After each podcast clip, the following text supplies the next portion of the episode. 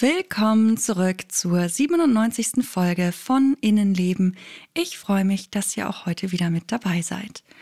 Heute möchte ich über ein Thema sprechen, das ich selbst ziemlich schwierig finde und über das ich immer mal wieder nachdenke, und zwar um die Krankheitseinsicht.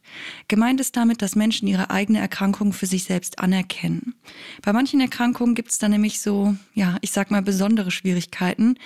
Was ich mit Krankheitseinsicht nicht meine, ist, dass jeder Mensch jede Diagnose von einem Arzt annehmen und einsehen muss. Schließlich darf man sich auch eine zweite oder dritte Meinung einholen. Ähm, wenn man das Gefühl hat, dass die gestellte Diagnose vielleicht gar nicht so zu einem passt.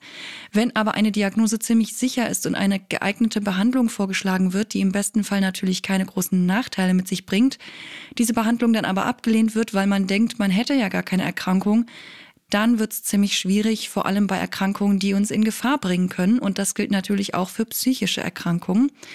Ich weiß, das Thema ist irgendwie, ja, sperrig. Deswegen habe ich bisher auch nicht so viel darüber gesprochen. Aber ich denke, es ist an der Zeit, auch mal einen Blick darauf zu werfen. Also los geht's. Innenleben, der Psychologie-Podcast für alle, die auch mal hinter die Fassade schauen möchten. Ich bin Julia und ich möchte über psychische Erkrankungen aufklären, Berührungsängste auflösen, zum Nachdenken anregen, euch praktische Tipps geben und vor allem eins, Mut machen. Fühlt euch herzlich eingeladen zu einem weiteren Streifzug in unser Innenleben.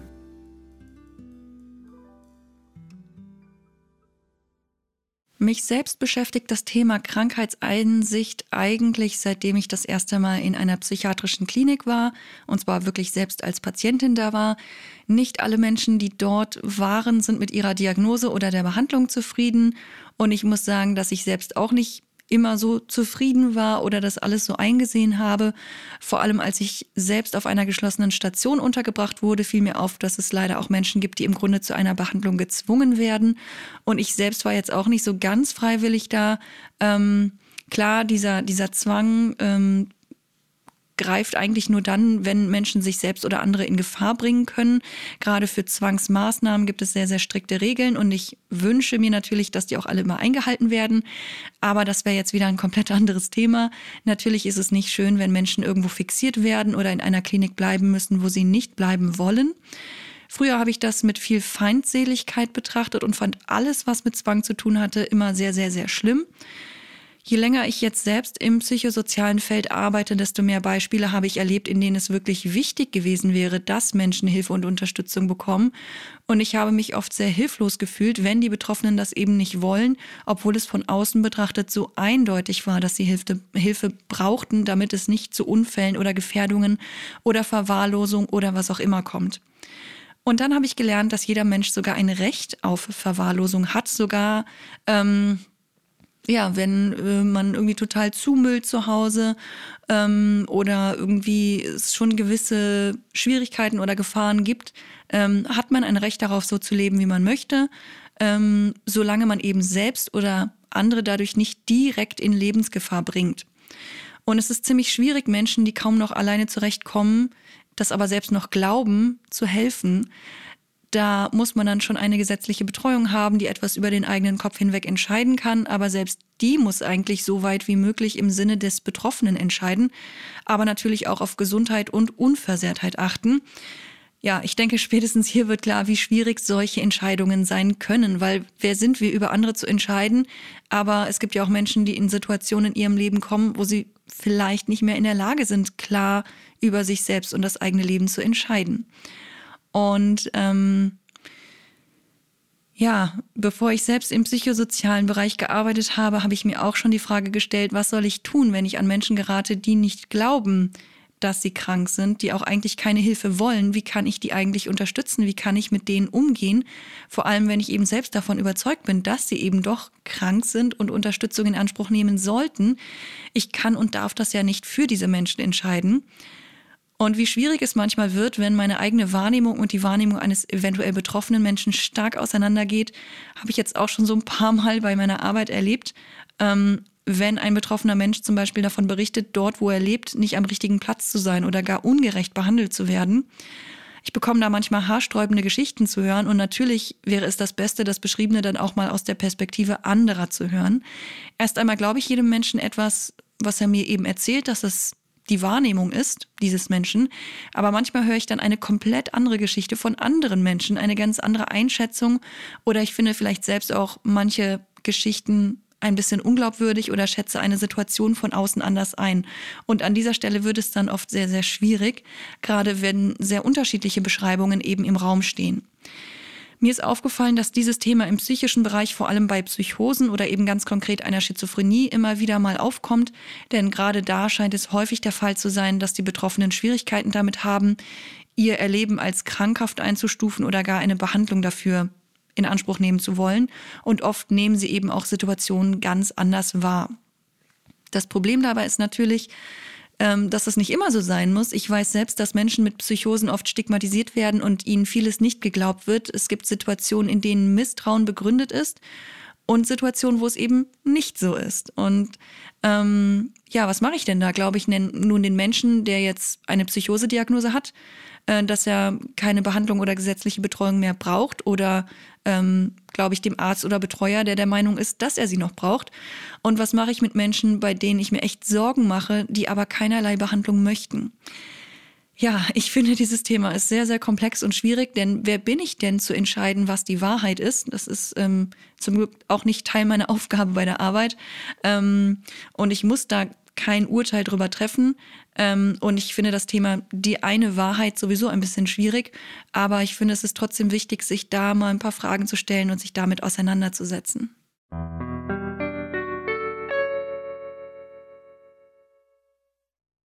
Ja, wie ihr sicherlich gemerkt habt, hat mich das Thema der Krankheitseinsicht sehr interessiert und nicht mehr losgelassen und ich bin dann mal auf die Suche nach mehr Infos dazu gegangen. Dabei bin ich dann unter anderem auf eine Dissertation gestoßen, die sich mit dem Thema der Krankheitseinsicht bei schizophrenen Menschen beschäftigt oder bei Menschen mit Schizophrenie beschäftigt. Und zwar lautet der Titel Selbst- und fremdberichtete Krankheitseinsicht, Symptomatik und Lebensqualität bei Menschen mit Störungen aus dem schizophrenen Formenkreis.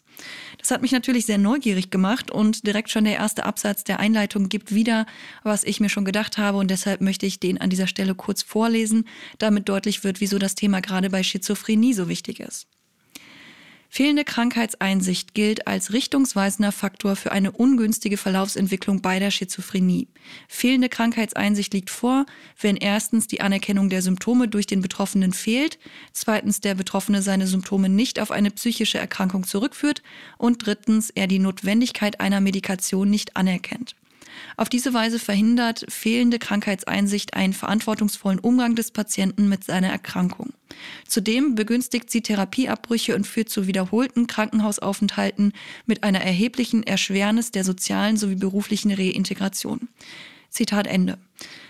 Ja, das Problem der fehlenden Krankheitseinsicht blockiert also eine erfolgreiche Behandlung, die bei Schizophrenie-Patientinnen wohl häufig abgebrochen wird. Das wird auch direkt mit Zahlen untermauert, nämlich 48 Prozent der Patienten und Patientinnen setzen unmittelbar nach einer Entlassung die empfohlenen Medikamente ab und insgesamt 74 Prozent der Betroffenen tun das nach einem zweiten Jahresintervall. Und das finde ich schon ziemlich erschreckend, vor allem wenn man betrachtet, dass es bei schizophrenen Erkrankungen in akuten Phasen ein sehr hohes Suizidrisiko gibt und es auch nach jedem Rückfall immer sehr lange dauert, bis sich die Betroffenen wieder erholt haben oder gar wieder ein normales Leben führen können. Übrigens ist bis heute nicht wirklich geklärt, ob die fehlende Krankheitseinsicht ein Symptom ist oder ein ganz eigenständiges Phänomen. Was aber feststeht, ist, dass eine Krankheitseinsicht die Prognose ähm, verbessert, eben wieder gesund zu werden. Was mich dann aber etwas stutzig gemacht hat, ist, dass in der Dissertation erklärt wird, dass es in vielen Studien negative Zusammenhänge zwischen einer hohen Krankheitseinsicht und der Lebensqualität der Betroffenen gab. Das heißt, je mehr die Menschen mit Schizophrenie das Gefühl hatten, dass sie an einer Krankheit leiden, desto mehr hatten sie eine depressive Stimmung und einen niedrigen Selbstwert. Trotzdem ist es aber eben auch so, dass solche Betroffenen dann verantwortungsvoller mit sich und ihrer Erkrankung umgehen und auch ihre Medikamente regelmäßiger einnehmen. In manchen Studien zeigen sich aber eben auch immer wieder Verschlechterungen des eigenen Wohlbefindens und auch mehr Angst, Besorgnis und Hoffnungslosigkeit, je mehr die Betroffenen eine Krankheitseinsicht hatten. Und weil das eben so kontrovers ist und es da auch verschiedene Studienergebnisse gibt, hat sich die Verfasserin dieser Dissertation zur Aufgabe gemacht, das nochmal genauer anzuschauen, was ich ziemlich spannend finde. Denn eigentlich sollte ja eine Verbesserung der Symptomatik angestrebt werden, was eben viel erfolgreicher ist, wenn die Betroffenen eine Krankheitseinsicht haben. Aber wenn das wiederum verbunden ist mit einer schlechteren, mit einem schlechteren Wohlbefinden, ist das ja natürlich auch wieder blöd. Man möchte ja, dass es den Menschen besser geht. Aber wie will man Lebensqualität eigentlich bewerten? Jeder kann seine eigene Lebensqualität natürlich nur subjektiv beschreiben, denn die basiert ja auf den ganz persönlichen Bewertungen des eigenen Lebens und den Ereignissen darin. Von daher müssen wir natürlich vorsichtig sein, wenn wir versuchen, so etwas wie Lebensqualität von Betroffenen selbst und auch von deren Umfeld mit Blick auf die Betroffenen zu bewerten und einzuordnen. Genauso ist es natürlich auch nicht einfach, den Grad der Krankheitseinsicht zu messen oder irgendwie festzulegen. Hierbei kommen übrigens äh, ganz unterschiedliche Faktoren zum Tragen. Ob sich jemals, äh, ob sich jemand als psychisch krank einstuft und der Meinung ist, eine Therapie zu brauchen, kann von ganz vielen unterschiedlichen Faktoren abhängen. Zum Beispiel von der kulturellen Prägung, dem eigenen Bildungsstand, den eigenen psychologischen Abwehrmechanismen und Bewältigungsstrategien, aber auch neurokognitiven Defiziten und so weiter. Dazu gibt es auch mehrere Theorien, aber die möchte ich jetzt nicht hier ähm, näher aufführen. Ich denke, das wird dann ein bisschen zu weit führen. Ähm, wenn euch das Thema im Detail interessiert, könnt ihr euch online die 112 Seiten der Dissertation komplett durchlesen. Ich habe sie auch über eine Suchmaschine gefunden. Die Verfasserin heißt übrigens Claudia Osterwald. Also wenn ihr danach sucht, äh, müsstet ihr das eigentlich finden. Aber kommen wir wieder zurück zum Thema. Es gibt einige Studien, die sich mit der Krankheitseinsicht bei Schizophrenie beschäftigen, aber die liefern leider sehr unterschiedliche Ergebnisse. Man kann also nicht eindeutig sagen, was zwingend vorhanden sein muss, damit eine hohe Krankheitseinsicht da ist. Genauso wenig kann man leider auch nicht generell sagen, dass bei Betroffenen mit besonders starken Symptomen generell auch die Krankheitseinsicht schwieriger oder schlechter ist. Das Thema ist also mal wieder sehr komplex und individuell. Was übrigens leider auch eine Rolle spielt, ist natürlich die Stigmatisierung von psychischen Erkrankungen. Viele Betroffene haben Angst, durch ihre Diagnose als verrückt abgestempelt und eben stigmatisiert zu werden. Das hatte ich ja eben schon erwähnt. Und das ist ja leider generell bei eigentlich allen psychischen Erkrankungen so. Wobei ich sagen muss, dass einige psychische Erkrankungen in der Gesellschaft ja schon etwas mehr naja, ich sag mal, anerkannt werden als andere. Ein Burnout ist weniger stigmatisierend als eine narzisstische Persönlichkeitsstörung, um jetzt mal so zwei Extreme zu nennen. Trotzdem ist es für viele Menschen nicht so angenehm, überhaupt den Stempel psychisch krank aufgedrückt zu bekommen. Wer befürchtet, eine Diagnose zu bekommen, hat häufig Angst davor, wie das Umfeld oder die Gesellschaft darauf reagiert und das steht einer guten Behandlung leider immer wieder im Weg und auch die Krankheitseinsicht kann dadurch massiv erschwert werden. Wenn man befürchtet, abgestempelt und aufgrund einer Diagnose anders behandelt zu werden, dann findet man leichter Abwehrmechanismen oder einfach andere Erklärungen für die eigenen Symptome als eben eine psychische Erkrankung. Krankheitseinsicht wird dadurch erschwert und dadurch natürlich erst recht auch eben eine erfolgreiche Behandlung.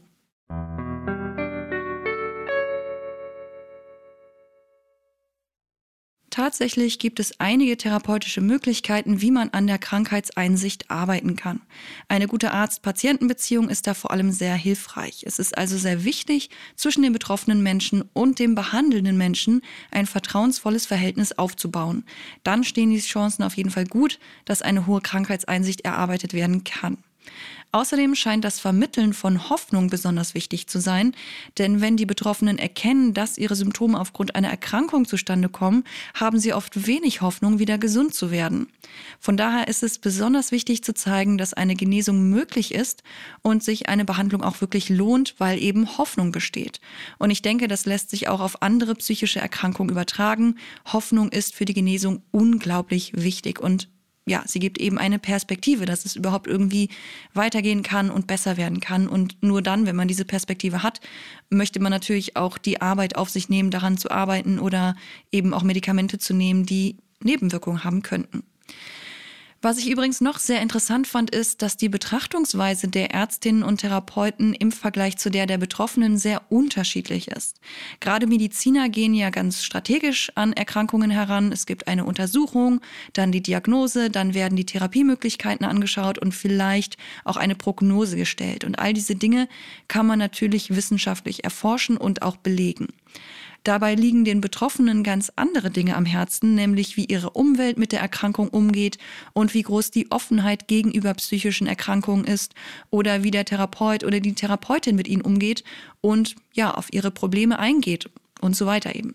Übrigens wurde im Rahmen der Dissertation, äh, von der ich eben gesprochen habe, auch nochmal an Patienten untersucht, inwiefern sich die Krankheitseinsicht nun auf die Lebensqualität der Betroffenen auswirkte.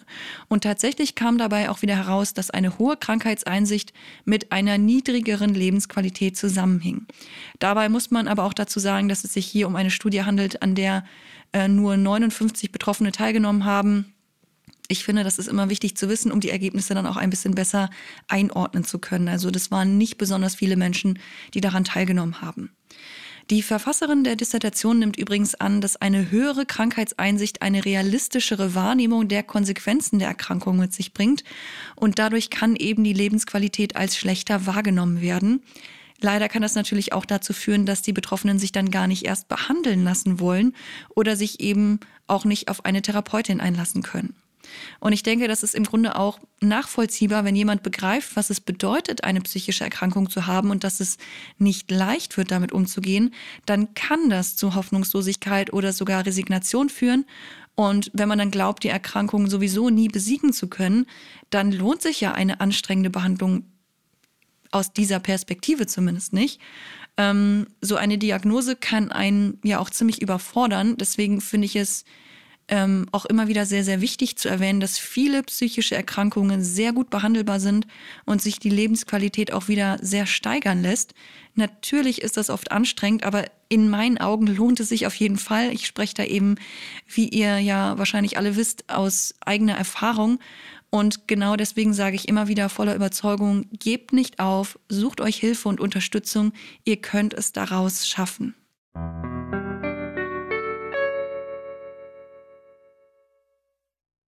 Es macht mich immer wieder sehr traurig, wenn ich höre, dass Menschen eine Behandlung komplett ablehnen, gerade eben weil ich sehr oft erlebt habe, was für einen großen Unterschied es machen kann ähm, bei anderen Menschen, wie sehr die sich weiterentwickeln können, was die alles durch eine Therapie lernen und erreichen können und weil ich das ja eben auch selber erlebt habe. Und ja, gerade wenn ich daran denke, wie es mir früher ging, wie mein Leben so war, wie ich mich gefühlt habe, dann ist das einfach so ein Riesenunterschied im Vergleich zu meinem jetzigen Leben. Ähm, natürlich gibt es auch immer wieder Einbrüche und ähm, Schwierigkeiten und ähm, ich bin irgendwie auch nicht komplett geheilt, weil ich eben eine Persönlichkeitsstörung habe, die nicht einfach so verschwindet und auch nach jahrelanger Therapie und Arbeit ist das nicht einfach weg. Aber die Lebensqualität hat sich durch all die Therapien und Klinikaufenthalte und auch zusätzliche Hilfsangebote doch sehr stark verbessert. Meine Perspektive auf die Zukunft ist inzwischen eine, eine komplett andere. Also ich hätte damals niemals erwartet, dass ich jetzt hier sitze und einen Podcast aufnehme zum Beispiel oder dass ich ähm, überhaupt einer Arbeit nachgehen kann. Das haben mir ja auch schon Ärzte prognostiziert, dass ich das nie schaffen würde. Ähm, tada, da habe ich wohl manche überrascht. Also ähm, ich finde einfach, dass es sich unglaublich lohnt, all die Mühen auf sich zu nehmen, weil sich die Lebensqualität eben doch sehr stark verbessern kann, auch wenn man das am Anfang der Erkrankung oder wenn man sich da befindet, wo es einem gerade wirklich sehr, sehr schlecht geht, sich einfach gar nicht vorstellen kann. Ähm, mein Umgang mit meiner Erkrankung, mit meinen Extrememotionen, mit meinen Ängsten, mit meinen Unsicherheiten und Sorgen, all das hat sich wirklich sehr stark verändert, obwohl ich das selbst auch niemals gedacht hätte, dass das überhaupt möglich ist. Und gerade deshalb kann ich vielleicht auch so ein bisschen verstehen, wenn jemand hoffnungslos ist und nicht daran glaubt, dass eine Therapie wirklich was bringt. Ich hatte da auch immer wieder Zweifel dran, aber der Leidensdruck war so groß, dass ich dachte, ja, was habe ich zu verlieren, dann versuche ich es halt nochmal.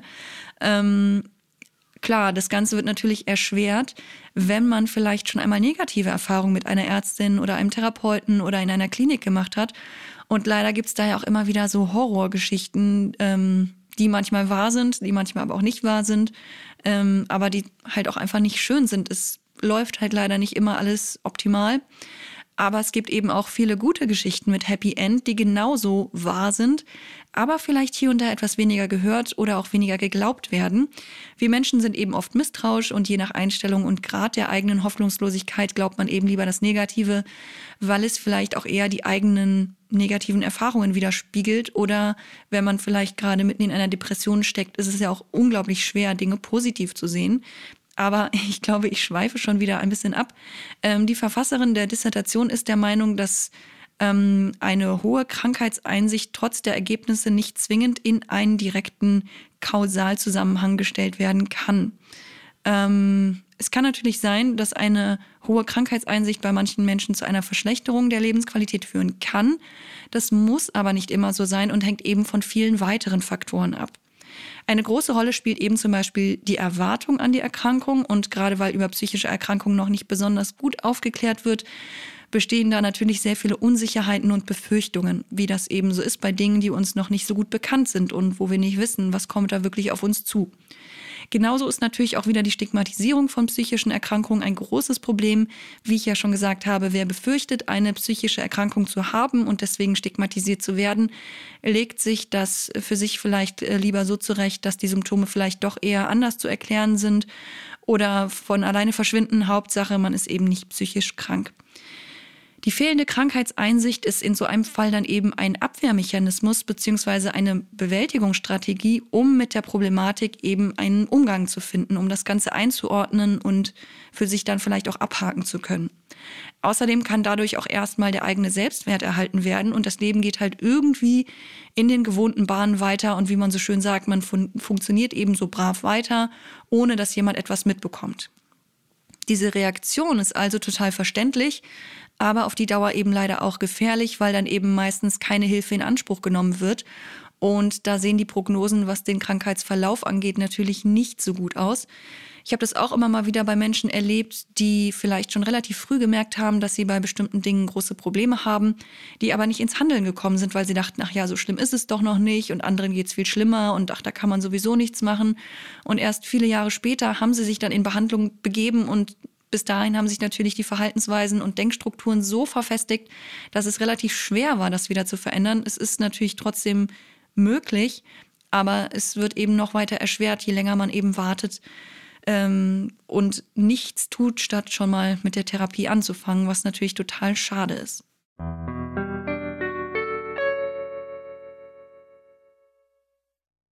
Es gibt auch eine gute Nachricht. Zum Glück ist nämlich der Grad der Krankheitseinsicht nicht in Stein gemeißelt. Je besser wir verstehen, wie die Abwehrmechanismen funktionieren und welche Faktoren alle eine Rolle dabei spielen, desto besser können wir auf Betroffene eingehen und sie eben doch noch irgendwie erreichen. Ich denke, gemeinsam mit einer guten Therapeutin können Betroffene, die vielleicht anfangs keine Krankheitseinsicht hatten und vielleicht nur der Partnerin oder dem Partner zuliebe eine Therapie gemacht haben, mit der Zeit langsam immer mehr in Richtung einer Krankheitseinsicht geführt werden. Dafür ist natürlich sehr viel Fingerspitzengefühl notwendig und ich finde es toll, dass es auch in diesem Bereich immer wieder neue Ideen und Erkenntnisse gibt und es immer mehr Therapieformen auch gibt, die auf unterschiedliche Weise ansetzen und eben versuchen, ja, diese ganze Entwicklung voranzutreiben. Das Ganze wird inzwischen auch viel individueller betrachtet als früher, wo man versucht hat, eine Krankheit mit einer bestimmten Methode zu behandeln. Die Methoden werden immer vielfältiger und ich denke, das kommt uns allen sehr entgegen. Auch die Betroffenen werden ja zum Glück immer mehr mit ihren individuellen Voraussetzungen und Bedürfnissen gesehen und es kann dadurch natürlich immer besser auf sie eingegangen werden. Die Voraussetzung ist eben, dass die behandelnden Menschen offen dafür sind und sich versuchen, ganz individuell in die Lebenssituation und das Erleben der Betroffenen hineinzudenken. Es geht bei einer Behandlung nicht nur darum, Symptome zu erkennen, diese zu kategorisieren und zu behandeln. Es sollte meiner Meinung nach vielmehr darum gehen, einen Menschen ganz individuell zu begleiten und zwar ganz feinfühlig und mit Interesse und Mitgefühl. Die Selbstwirksamkeit, also das Gefühl, selbst etwas bewirken zu können und natürlich auch das Gefühl der Hoffnung, sollten auf jeden Fall gestärkt und unterstützt werden. Gerade bei Schizophrenie macht das Sinn, da viele Betroffene das Gefühl haben, dass die anderen schuld sind und sie selbst gar nichts tun können. Wer das Gefühl hat, nichts tun zu können, hat natürlich auch keine hohe Motivation, etwas zu verändern oder an sich zu arbeiten. Die Autorin der Dissertation kommt übrigens zu dem Schluss, dass auf jeden Fall noch weiter in diesem Bereich geforscht werden sollte, um die Therapieangebote für Betroffene zu verbessern. Je besser die Prozesse hinter der fehlenden Krankheitseinsicht verstanden werden, desto besser können Ärzte und Therapeutinnen dann darauf eingehen und passendere Angebote machen. Das sehe ich natürlich auch so. Das klingt ja auch sehr einleuchtend. Was ich aber noch sehr wichtig finde, ist, dass in einer Therapie nicht nur ähm, ja darum gestritten werden sollte, wer quasi Recht hat. Was ist denn, wenn ein betroffener Mensch das Gefühl hat, seine psychotischen Zustände sind Teil einer wichtigen spirituellen Erfahrung? würde ich als Therapeutin diesem Menschen absprechen wollen, dass das sein kann? Wie kann ich mir sicher sein, dass das nicht auch eine Möglichkeit ist? Und wer bin ich, das zu entscheiden, wo ich selbst solche Erfahrungen einfach noch nicht gemacht habe? Ich finde es wichtig, betroffene Menschen aufzufangen und mit ihnen auf einer Ebene zu kommunizieren und eben nicht von oben herab ähm, so besserwisserisch zu sagen, ich weiß, was gut für dich ist. Weil so erreicht man die Leute in der Regel eben nicht. Und es ist auch nicht so, dass nur die Patienten etwas vom Therapeuten lernen. Auch Therapeuten lernen etwas von Patienten. Diese Lernerfahrungen sollten also also diese Lernerfahrung sollte in beide Richtungen funktionieren und es sollte nicht im Mittelpunkt stehen, dass einer von beiden irgendwie Recht hat. Vielmehr steht ähm, doch das Ziel oder die Lösung im Vordergrund. Und wie kann die betroffene Person das erreichen, was sie sich wünscht, nämlich ein möglichst beschwerdefreies und lebenswertes Leben zu führen? Darum sollte es gehen. Und ich finde es immer wieder wichtig, äh, im Blick zu behalten, dass immer nur Angebote von Therapeutinnen gemacht werden können. Welche davon angenommen werden, liegt dann eben in der Hand der Patientinnen. Und wenn vielleicht doch nicht der richtige Zeitpunkt gekommen ist, einen Schritt in Richtung Krankheitseinsicht zu gehen, dann ist das natürlich sehr schade und möglicherweise auch frustrierend für die behandelnden Menschen, aber dann sollte vielleicht trotzdem im Fokus stehen, dass wir freundlich, äh, wertschätzend und verständnisvoll mit den Betroffenen weiterhin umgehen und das auch irgendwie respektieren. Ähm, es ist natürlich echt ein schwieriges Thema, weil natürlich auch immer wieder man sich Sorgen macht um die betroffenen Menschen. Ähm, aber ich glaube, gegen sie zu arbeiten, ähm, bringt ja leider auch nichts. Vielleicht macht es auch Sinn, wieder so einen Schritt zurückzugehen und zu schauen, wo die Gemeinsamkeiten sind. Also auf welcher Ebene kann man sich treffen, wo die Tatsachen von beiden Seiten aus nicht bestreitbar sind. Also da kann man ja ganz fernab von Dimensionen wie das ist richtig oder das ist falsch oder wahr oder unwahr kommunizieren. Schwierig wird es dann aber eben, wenn Menschen sehr unter der eigenen Erkrankung leiden und dadurch sich oder andere eben in Gefahr bringen auf der einen Seite ist Selbstbestimmung unglaublich wichtig und Zwangsmaßnahmen, was für ein Wort, ähm, sollten dringend vermieden werden. Jeder Mensch sollte selbst über das eigene Leben bestimmen können. Aber was eben, wenn wir nicht in der Lage sind, das selbst zu bestimmen, jetzt sind wir irgendwie wieder so ein bisschen beim Anfang angekommen.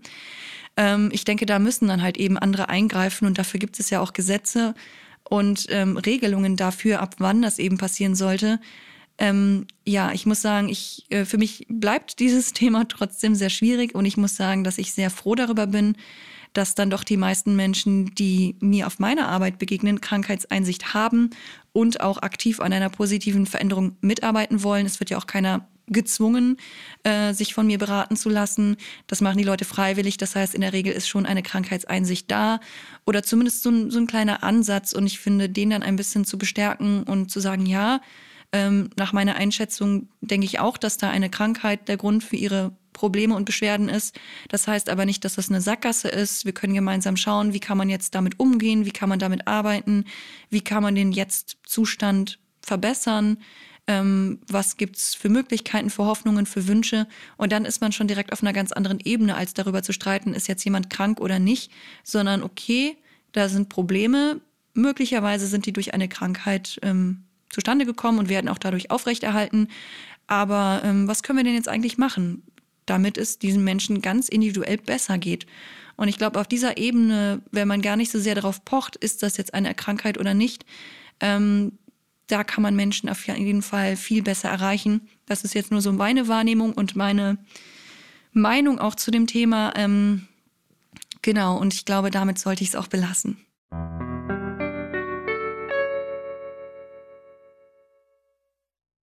So, das war vielleicht ein etwas ungewöhnlicheres Thema für meinen Podcast und irgendwie sind die Erkenntnisse, wie ich finde, auch am Ende nicht so zufriedenstellend. Ich wünschte, ich könnte euch da ganz klare ja, wissenschaftliche Aussagen und Antworten geben. Aber Menschen und psychische Vorgänge sind eben sehr, sehr komplex und manchmal gibt es nicht die eine gute oder richtige oder passende Antwort. Und es ist eben, ja, ein bisschen vielfältiger. Ich hoffe, ich könnte euch mit dieser Folge trotzdem so ein paar interessante Infos und vor allem auch Gedankenanstöße vermitteln. Ich habe euch noch ein paar Links in die Folgenbeschreibung gepackt, falls ihr euch noch ein bisschen mehr mit dem Thema beschäftigen wollt. Und natürlich würde mich euch auch sehr eure Meinung zu dem Thema interessieren. Ich kann schon gar nicht mehr sprechen, ich muss aufhören. Also, wenn ihr weitere Infos zum Podcast haben wollt, findet ihr mich nach wie vor auf Instagram unter innenleben.podcast und ihr könnt mir natürlich auch eine Mail an innenlebenpodcast.gmx.de schicken. Wenn euch mein Podcast gefällt, würde ich mich sehr darüber freuen, wenn ihr ihn positiv bewertet, kommentiert und mit Freunden und Angehörigen darüber sprecht. Ich wünsche euch eine angenehme Zeit und ja, bis zum nächsten Mal.